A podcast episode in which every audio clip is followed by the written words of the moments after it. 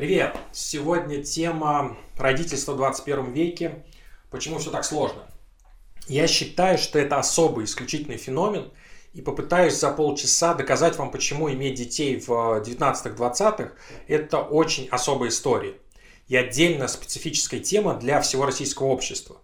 Мы в России привыкли, что родительство, то есть семья и дети, это что-то фундаментальное, традиционное, очень сильно привязанное даже еще к религиозному воспитанию – а также какой-то природной естественной модели дети как обязательный инстинкт на уровне физио- физиологической установки.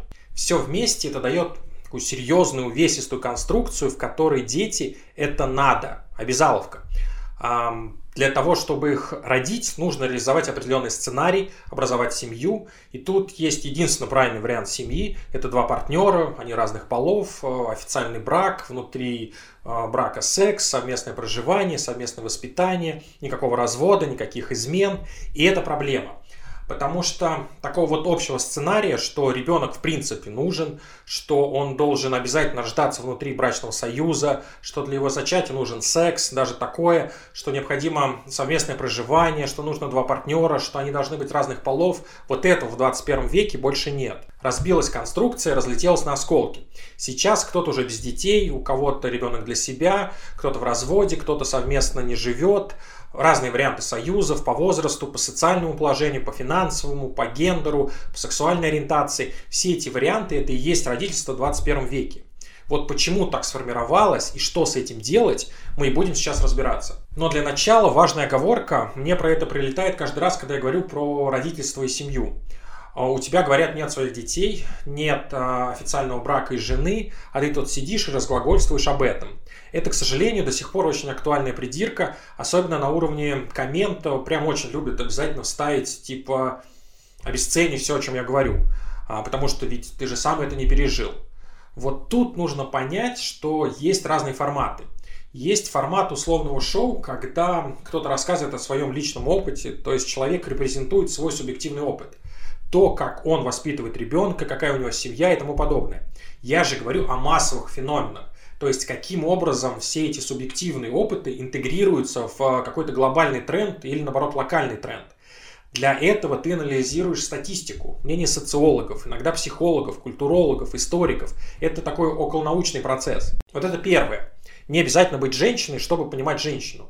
Нужно слушать много женщин и каким-то образом собирать их мнение и уметь пользоваться инструментами для анализа этих мнений. Этому в университетах учат, а они дома на личном опыте.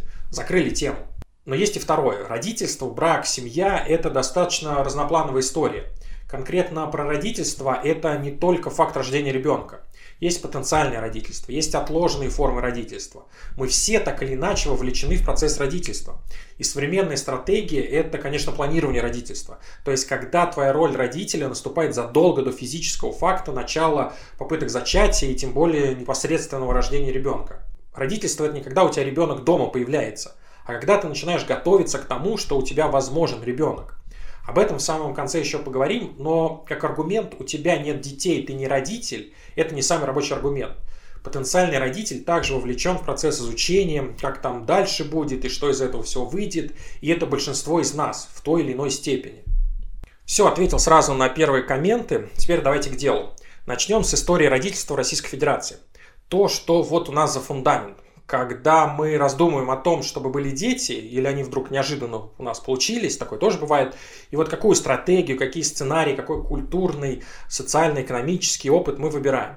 Это все лежит где-то в нашем прошлом.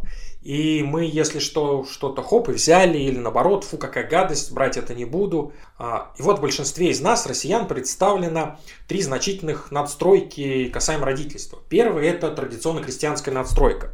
Ее не стоит недооценивать, потому что мы 3-4 поколения назад в большинстве своем выходцы из широких крестьянских семей. Это период еще до революционной России, России до индустриализации, до урбанизации, когда крестьянство это под 80% э, на середину 19 века и где-то 70-75, когда под конец века, когда уже вроде начался рост городского населения. Наши бабушки и прабабушки это вот крестьянство. На обывательском уровне мы это хорошо помним и представляем из себя. Что же такое традиционная широкая семья и родительство в нем? Прям коротко. Если кто-то хочет много и основательно, то в моей прошлой лекции там все есть. Так вот, а, отношение к детям было крайне утилитарным. Это мелкая рабочая сила, которая жила в очень жестких ограниченных условиях. Экономили на детях прям максимально. А уход был, наоборот, минимальным, то есть минимальное воспитание. Основная роль родителя – это роль наставника, того, кто обучит какому-то ремеслу и какой-то роли в хозяйстве. Широкая семья, ее конструкция – это когда наверху старшее поколение, там мужчина-патриарх, потом средние сыновья их жены, потом младшие сыновья их жены. Сыновей оставлялись э, себе в семье, а девочек отдавали. И вот женщины, даже еще девочки, они постоянно рожают новых новых детей не особо очевидно от кого. Было и снохачество, и сексуальная доминанта мужчин была, она прям основательно закреплена в семейном статусе. И женщины в сексуальном смысле это низшее звено, у них было полурабское положение, а, и дети примерно у них такая же роль. А рожали много и часто, но выживаемость была очень-очень низкой. 2-3 из 10 доживали до совершеннолетия. Значительная часть умирала в младенчестве. По большому счету, необходимость в этих постоянных родах была в том, чтобы повысить вероятность того, что хоть кто-то доживет до уровня взрослых нагрузок. И смысл был именно в этих физических нагрузках, чтобы пахать в поле весь день. А, или для девушки, чтобы она была хорошо сформирована и можно было выгодно отдать замуж, чтобы она там уже рожала и тоже рабским трудом работала. И такая вот экономическая утилитарная модель родительства, она была веками. По-другому деревня не выживала уровень медицины, прогресса технологий, все это не позволяло повысить выживаемость детей, чтобы отпала необходимость в этой системе инкубатора, которая нужна, чтобы хоть немножечко был прирост по демографии. Там же еще войны постоянные, голод от них или какие-то природные факторы, а никаких современных аграрных технологий, естественно, не было, поэтому не урожай и сразу жуткие потери в населении. И прежде всего среди детей. Они вымирали на них экономили, потому что привыкли к тому, что дети умирают. Тут, к сожалению, так все и было. И тут чистая экономика. Если не вложиться во взрослого и не накормить мужика, то вся семья умрет от голода. Ведь физический труд мужика и старших членов семьи – это основа выживаемости. Не вышел в поле, умер урожай. И осень-зиму уже не переживут все. Поэтому лучше экономить на детях, ведь их можно еще родить, а вот взрослого лучше накормить и беречь. Что из этого осталось в нас? к сожалению, в основном плохое. Это прежде всего доминант родителей. Из-за того, что экономическое положение тогда у детей было полностью зависимым, все ресурсы были только у старших поколений. А дети и даже взрослые, младшие поколения, они терпели очень многое. Авторитарность, дети всем были обязаны родителям, у родителей были безграничные права на определение статуса детей, кто кем должен быть, э, кто как должен воспитываться, брак, материальные перспективы. Все это определялось родителями, особенно мужчинами. Патриархат, мужская доминанта. Отсюда, если брать 21 век, есть еще хвостик к бытовому насилию. Хотя для него сейчас характерен еще фактор алкоголизации, но как фундамент это еще крестьянская семья. Сам этот принцип, что родитель а, обладает безграничной властью над ребенком но не ответственностью, а именно властью. Это когда вот в тех условиях это была вынужденная эффективная мера, потому что иначе было не выжить. А сейчас это, конечно же, архаичная надстройка и очень неэффективная. Не надо бить детей, и доминировать их тоже не надо. Не надо давлеть над ними и стремиться починить их себе. Каждое решение, принимаемое родителем, должно отталкиваться от ответственности перед ребенком, его прав, его статуса индивида, обособленного от родителей нужно уважать и развивать его индивидуальность. Из положительных же хвостиков широкой семьи, хотя тут тоже можно массу оговорок привести, но пусть будет скорее положительный, это поколенческая привязанность. Разные поколения у нас до сих пор поддерживают связь. И особенно в регионах. Бабушка, сестры, а, братья, дедушки. Это иногда даже под одной крышей до сих пор живут, но, как правило, просто поддерживают определенные связи. И в основном вот помогают. Хотя есть значительная оговорка, что не всегда это действительно помощь факторы родительского якоря, когда привязывают к широкой семье, факторы вмешательства в жизнь родственников, дискриминации, унижения. Это все тоже есть, и опять же, все еще из крестьянских патриархальных времен. Дальше по истории родительства, это конец 19-го, начало 20 века, в России это форсированная, индустриализация, она у нас накладывается на революцию и образование СССР. Резкий приток городского населения, который на Западе еще в 19 веке формирует массовую буржуазную модель семейных отношений. И родительство также становится буржуазным, модернистским, мне еще нравится это называть. То есть это все массово там у них. И это больше, больше демократичности, больше суверенности для семьи и детей, больше возможностей в экономике, рынок труда для молодых, культурное просвещение, сексуальное просвещение. Совсем не то, что у нас. У нас советская семейная политика. Но прежде чем о ней, нужно обозначить, что случился резкий переход от вот этой широкой патриархальной семьи к городской нуклеарной.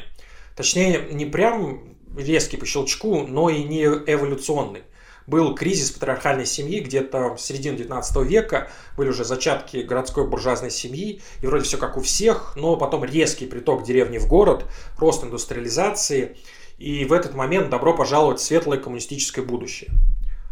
Городская нуклеарная семья – это что такое? Это мама плюс папа плюс ребенок ну, дети, да, а уже не поколенческая широкая, уже отдельная ячейка, где один добытчик, а один, ну, как правило, одна, она дома с хозяйством.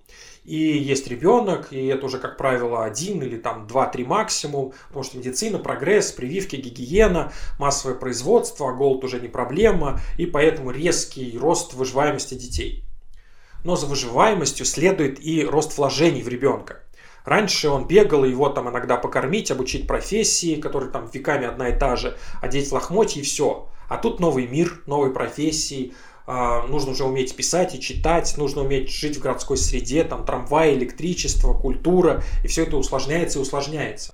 На начальном этапе у рабочего там, станка, например, была простенькая технологическая задача. Ее можно было за месяц-два обучить, поэтому такой резкий приток произошел. И вот дальше уже требовали, а дальше, то есть требовались уже подготовленные кадры.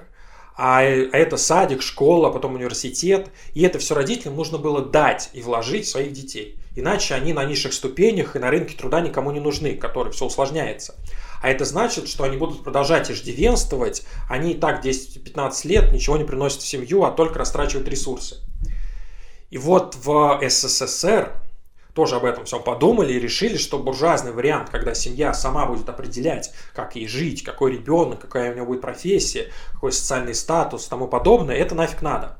Суверенность семьи это плохо и неэффективно. Лучше давайте коллективную модель, когда сверху все определят и поехали ребенок только внутри брака, никаких незарегистрированных союзов с детьми, и никаких семей без детей тоже не надо, аборты запрещаем. Воспитывать детей нужно всем обществом. Отсюда все эти, отсюда все эти институты пионеров, октябрят и тому подобное. С самого детства нужно определить для будущего строителя коммунизма его роль в обществе. И этим самым обществом еще и проследить, чтобы он эту роль хорошо изучил и выполнял. В общем, коллективное воспитание наше все. В рамках э, советской идеологии это все отлично работало и было крайне эффективным. Идея, что с малолетства нужно прививать вот эту вот всю дурь про дедушку Ленина и светлое будущее, это очень крутая тема. Потому что модель формирования будущего индивида, она теперь вот с навыков из садика, из школы и начинается. Если опять же сравнивать с деревней, то там любого детину в любом возрасте возьми, и он за пару месяцев или там недель научится что-то там делать по хозяйству и будет всю жизнь это делать. То же самое на первых стадиях индустриализации в городе. Минимальное обучение, дешевая рабочая сила. А вот чтобы войну выиграть, ракеты, там, спутники отправить в космос, это уже надо много-много всего вложить. И образование, и культуру, и социализировать. Вот в форме авторитарного коллектива это все отлично работало. Советское родительство – это коллективный навык. Отсюда у нас проблемы, что все друг друга получают. Всем есть дело, у кого какой ребенок и кто как кого воспитывает. Нет той самой буржуазной суверенности, а есть однообразие, когда есть единый для всего общества сценарий воспитания. И дети Советского Союза были как на фабрике, все одинаковые. И в этом равенстве типа преимущества. Но, конечно, равенство было в кавычках. Непохожие несогласные выдавливались из общества, Хорошо, если изгоями, а то и лагеря, тюрьмы или просто аккуратное устранение, такое тоже было. Наследуя советское родительство, мы наследуем прежде всего модель массового воспитания. И массового деторождения заодно, кстати. То есть гражданин, вот он должен иметь ребенка. Он должен расти в семье, в браке, все должно быть образцовое, правильное. Воспитание – это определенный сценарий поведения, родители – это определенная роль. Есть установка, что родитель должен дать ребенку, чтобы воспитать в нем вот правильного члена общества. А если не даст, то, конечно, порицание. И вот с этим порицанием до сих пор мы очень-очень даже живем и сами порицаем. Если кто-то там не такой неправильный, это у нас запросто. И сами боимся и комплексуем, если что-то делаем не так. Гиперответственность родителя, она же и в принципе свойственна нуклеарному типу семьи. Потому что задача внутри очень небольшой ячейки, у которой на самом деле очень ограниченный ресурс. Мама, папа это очень мало. А когда еще один должен сидеть дома и воспитывать, а на втором и деньги социализация, а другой тоже все равно и деньги, и социализация, то тут фактор вот выбрать правильно и дать правильно вот в условиях ограниченных возможностей, это гиперответственно, и это прям гипер давит. А тут еще порицание со времен Советского Союза, когда от родителей, в смысле вот старших поколений, вот эта фраза «а я же говорила», а вот так правильно, это все тикает в голове, как бомба на самом деле. Но есть еще третий фактор, формирующий родительство в 21 веке. Это уже запрос на западную буржуазную модель. Суверенность и потребительская буржуазность, она с позднего СССР начинает потихонечку просачиваться. Потому что это общая эволюционная модель развития общества. Поздняя индустриальная эпоха, постиндустриальная эпоха, когда производство развивается, усложняется, а, культура становится не массовой, рынок товаров и услуг растет и растет, происходит революционная, информационная революция, а, формируется современный потребитель, а ему уже нужны свои дома, свои машины, свои садики, своя одежда, свой отдых, свой досуг, свой культурный уровень, свои варианты для воспитания детей. И воспитание тоже уже идет как элемент потребительства, потому что там э, всевозможные варианты кружков, секций, разброс гигантский. Чему хочешь, тому и можешь научить ребенка. Во что хочешь одеть, что хочешь дать ему в качестве отдыха, там, увлечений, каких-то подарков. Это мега раздутый рынок. И вот чтобы все это обеспечить, нужно формировать благосостоятельную семью, когда на все или многое хватает. Это актуально в контексте кризиса 90-х, когда уже что-то просачивалось, но денег еще не было. И какое-то успешное буржуазное родительство могли формировать единицы. Сейчас вроде благосостояние получше, но эффективности на длительную дистанцию очень мало то, что я уже проговаривал в подкасте про проблемы семьи. Дети очень страдают от того, что родители не могут реализовать эффективную экономическую модель семьи. Особенно многодетные семьи. 26% детей живут за чертой бедности. Представляете? В 2019 году в Российской Федерации. Это данные Росстата. На них ссылался президент в майских указах. Я тут ничего не придумаю. Семьи с детьми составляют почти 80% от всех малообеспеченных домохозяйств наиболее тяжелое положение в многодетных семьях. Бедными являются более 51% многодетных семей. Среди неполных семей уровень бедности 28. Слово «бедность» тут ключевое. Не низкий средний уровень, не просто низкий, а бедность. Когда ребенок с депривациями в питании, то есть ему не хватает на еду, не на вкусняшки, на еду, на калории. Когда экономия по потреблению товаров, то есть не одежда, услуги, все это самого низкого качества. Ну и, соответственно, варианты для культурного развития, для образования, они низкие или просто отсутствуют. Почему же так? Тут два фактора. Первый вытекает из второго. Итак, первый самый важный, что нужно прям зазубрить. Для того, чтобы родитель реализовывал эффективную модель родительства – он должен сначала реализовать или иметь четкие перспективы, чтобы реализовывать эффективную личную модель развития. Такая parents first. Сначала родитель, потом ребенок. Сначала образование, карьера, социализация, культурное развитие родителя. Потом на этой платформе уже что-то реализуется у ребенка. Потому что что такое ребенок с точки зрения экономической модели вот в любой семье? Это я сейчас про семью из 21 века. Забыли все, что было раньше. Нет никакого Советского Союза и его экономики. Нет тем более крестьянской патриархальной семьи. 21 век – постиндустриальная экономика. Мы в этих факторах живем. И в них ребенок – это иждивенец под 15-20 лет, а то и больше. То есть те ресурсы, которые родитель мог бы вкладывать в себя и в своего партнера, ну, если он есть, он вкладывает в ребенка, что неэффективно. Потому что ребенок-то больше зарабатывать не станет, если в него вбухать миллион, вот здесь, сейчас. А родитель мог бы, и мог бы принести уже 2 миллиона. Понимаете, да? В чем тут чистая экономика? Вкладываются деньги в того, кто не приносит денег, ущерб тем, кто за эти деньги отвечает. И получается, что если родитель без уверенности в карьере, закредитованный, с ипотекой, то наличие ребенка только ухудшает его положение. Причем даже если там у обоих родителей средний уровень дохода, то два ребенка понижает их статус до самых низких ступеней среднего уровня. Вот что такое родительство в 21 веке. Я не пугаю, не отговариваю от рождения детей. Я говорю, что случается и почему. В перспективе у родителя, если вдруг малейший экономический кризис, а кризисы это часть рыночной экономики, тут уже удар по карьере и падение реальных доходов семьи. 2008 год, 2014 год.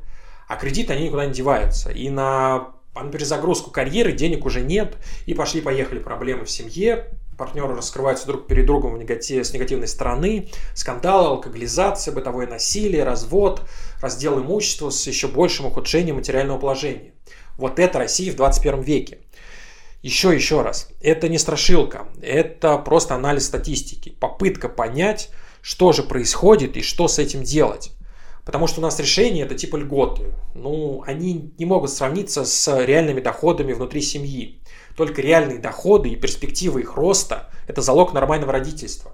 Материнские капиталы – это все не для того, чтобы латать дыры, а чтобы, если у тебя уже есть достаточное количество денег, то вот из-за мат-капитала их станет побольше, и тогда твои дети смогут еще лучшую стратегию реализовать, чем родители. Вот для этого они нужны. Когда так, это работает. А не когда родители в кризисе, и тут им прилетает полмиллиончика – то дальше, к сожалению, все однозначно. Родители истратят полмиллиончика и еще будут должны. Экономика бессердечная, что ты сука. Получается, что в 21 веке, как и во все предыдущие века, главным фактором родительства является экономика. Вот любовь, поддержка, психологические привязанности, физиологические привязанности и окситоцинчик от родительства – это все прекрасно и работает. Родительство это не только меморис, когда там первое УЗИ, первая как раз там крохотная ручка за палец зацепилась, потом начал ходить, потом начал петь, танцевать в садик, в школу, в универ, свадьба, внуки. Родительство это еще за счет чего можно пройти эту дистанцию. Вариант фатализма про стерпится, слюбится или там Бог э, дал Бог зайку, даст и на лужайку, это очень нерационально. Вот поймите еще раз, я не пытаюсь омрачить родительство. Я пытаюсь озвучить риски, то, что если на них не ссылаться, в тот момент, когда вот, там, занимаешься незащищенным сексом или когда основательно планируешь ребенка, то статистика вот это про малоимущих детей и бедность, она будет только расти. Чем позже, чем взвешеннее будет решение о родительстве, тем лучше.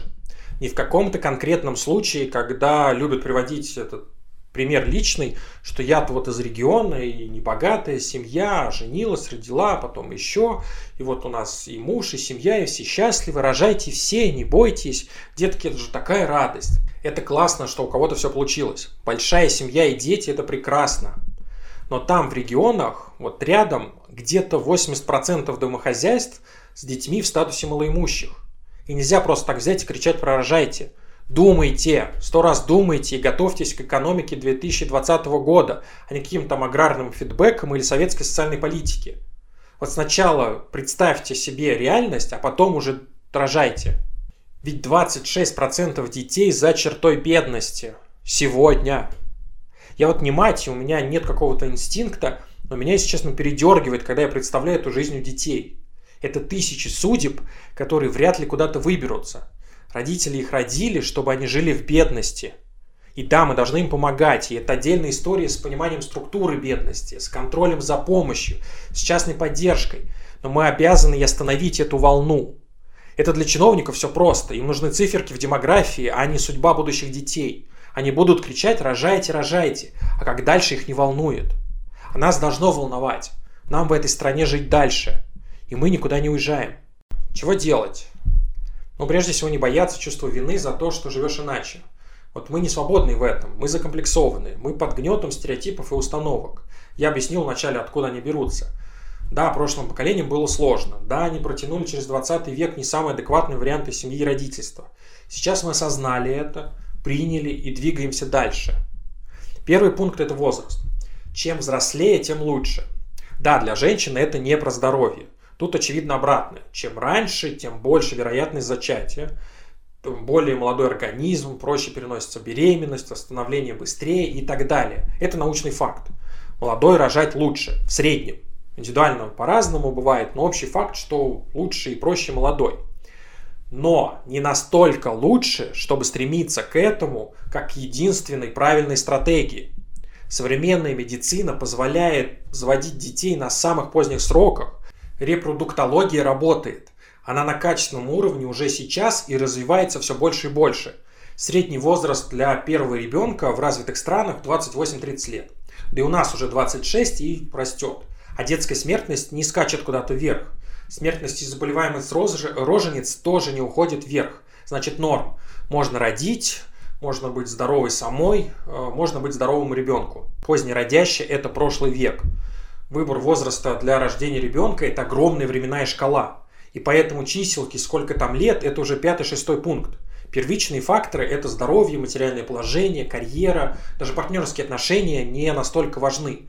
Закладываться в родительство, как всегда будем вместе, это нерационально. Каждый третий брак в России заканчивается разводом. Дети не особо помогают. Скорее вот является фактором понижения благосостояния и потом развода. Все от себя. От женщины прежде всего, но и в большой степени от мужчины. И стимулировать экономически стоит именно такое осознанное отцовство и материнство, когда адекватные с точки зрения экономики и рынка труда граждане собираются иметь детей. Там одного, а лучше двух. Потому что пункт один родитель, один ребенок, чтобы хоть как-то воспроизводить население, никто не отменял. Рожать надо, но крайне осторожно.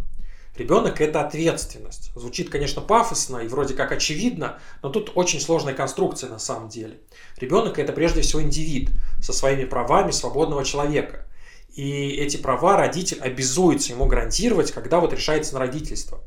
Тут надо выключаться из советской модели, когда мы рожаем будущего коммуниста, за которым дедушка Ленин присмотрит, а вместе с ним и все общество. Ну и совсем уж там метафоричной модели из христианства тоже. Никакую родную душеньку мы не рожаем. Бог ипотеку не закроет. И от диабета он тоже не избавит. Родитель должен решать серьезнейшие задачи по тому, как обустроить свою жизнь в статусе отца или матери. Родитель за все ответит. Государство обеспечивает макрофакторы, а не микро. Тут, к сожалению, наша бедность и вылазит. Главные факторы – это карьера, социализация, здоровье, профилактика здоровья для взрослого населения. А у нас с этим совсем не очень. Но дело тут вот в чем. Выбраться из этого, из-за всего можно за счет того, чтобы тот ресурс, который у нас сейчас есть, он использовался максимально эффективно. Ведь кто-то же строит карьеры, кто-то формирует средний класс. Вот на них высочайшая социальная ответственность. Если они не будут своим примером, своим адекватным поведением, просвещением, экономической адекватностью, вот если они не будут двигать страну вперед, то все, мы очень любим представлять, что у нас там сверху лежит много денег, и кто-то неправильно их себе лопатой гребет, а если бы раздал нам всем хорошим, мы бы тут жили и не тужили. Вот нет такого. К счастью или к сожалению, но такого нет. Хорошо жить в 21 веке, хорошо воспитывать детей в адекватной среде, в адекватный период жизни. Все это очень-очень сложная и требовательная история на уровне отдельной личности и ее требовательности к себе. Не сверху должны поучать, как воспитывать детей когда рожать, а каждый сам за себя должен это определить. И чтобы это решение было правильным, нужно и чуток в экономику, и в медицину, и в бизнес, и в социализацию, и в культуру, и в безопасность. Вот та модель буржуазного устройства из западного мира – это не модель, когда чиновники правильные, а модель, когда сама структура общества не зависит от правильности чиновников – очень много процессов э, в обществе саморегулируются. Это я бы и хотел видеть у нас все больше и больше. За счет критического мышления, науки, доступа к разным источникам информации, чтобы вот у нас формировалось все более и более адекватное население. Будем еще отдельно говорить про воспитание, может быть в феврале будет время, но пока все. Немного эмоционально сегодня вышло, простите за это. Ну а в пятницу мы поговорим про child free почему этот феномен, это нормально и что это вообще такое, а то многие все еще думают, что это просто ненависть к детям и только сплошной негатив и война мамочек против не мамочек. Вот разберемся. Ну, до пятницы. Пока-пока.